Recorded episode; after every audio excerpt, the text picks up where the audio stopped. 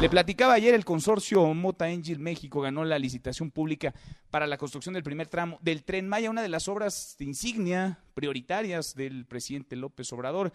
Es el primer tramo de varios, pero es un avance importante, significativo y hemos ido platicando todo el proceso desde el inicio hasta este primer corte de caja con el director general de Fonatura, a quien yo le agradezco mucho estos minutos, al arquitecto Rogelio Jiménez Pons. Gracias, arquitecto. ¿Cómo estás, Rogelio? Muy buenas tardes. Buenas tardes, ¿cómo estás?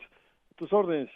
Bien, muchas gracias por platicar con nosotros. A ver, este es el primer tramo de cuántos arquitectos, ¿cómo es que se llega a esta eh, resolución, esta propuesta ganadora en esta primera licitación?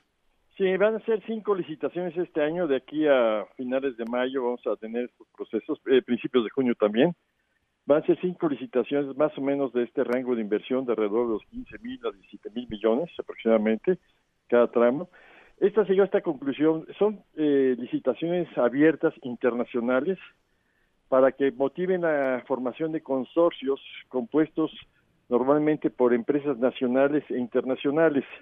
Aquí cabe eh, hacer este, hincapié en que es muy importante contar con este experiencia internacional en este tipo de obras porque México dejó, de hacer ferrocarriles hace más ya de 50 años.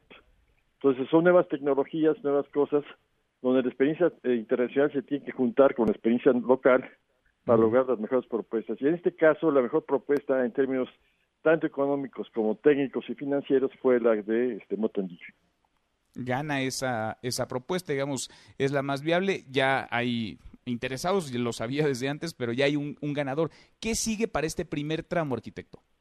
Bueno, este primer tramo se firma el día 30. Esperamos que tengamos ya las, los, la, autorización por parte del sector salud de ciertas zonas, porque no se puede empezar en todas. Eh, podamos empezar de, de menos a más.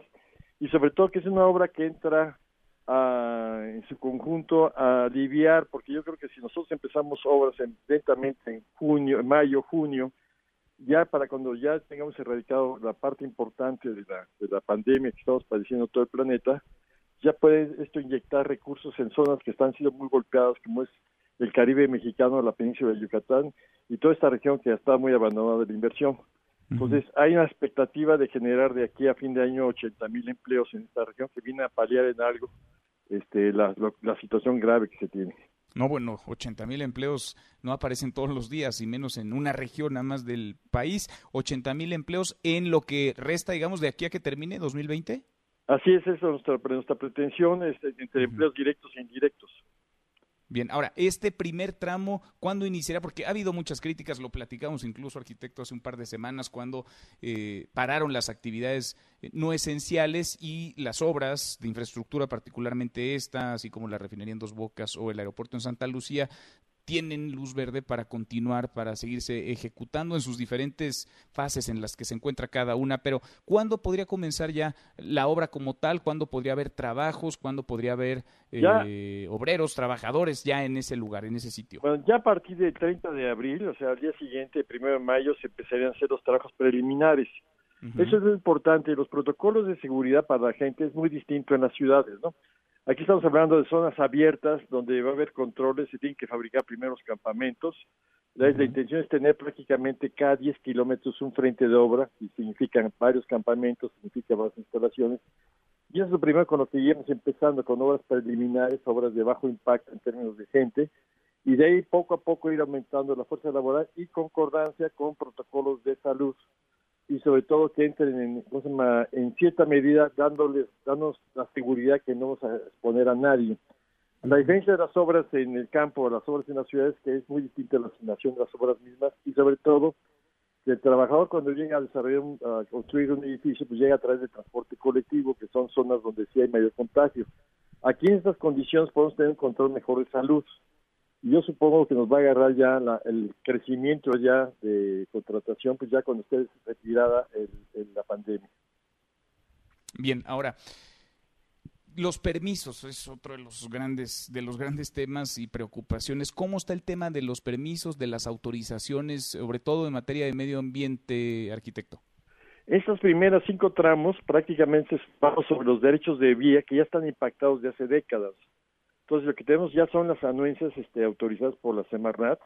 es una anuencia que nos permite, pues, pues ahora sí que es, es un trámite menor que un estudio de impacto ambiental.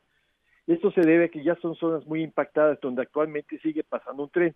Obviamente pasa un tren a una velocidad mínima y en, condiciones muy este muy penosas, pero ahorita existe remodelar esa, esa vía, ese derecho de vía y hacerlo eficiente. Entonces, en consecuencia, los estudios son menos demandantes.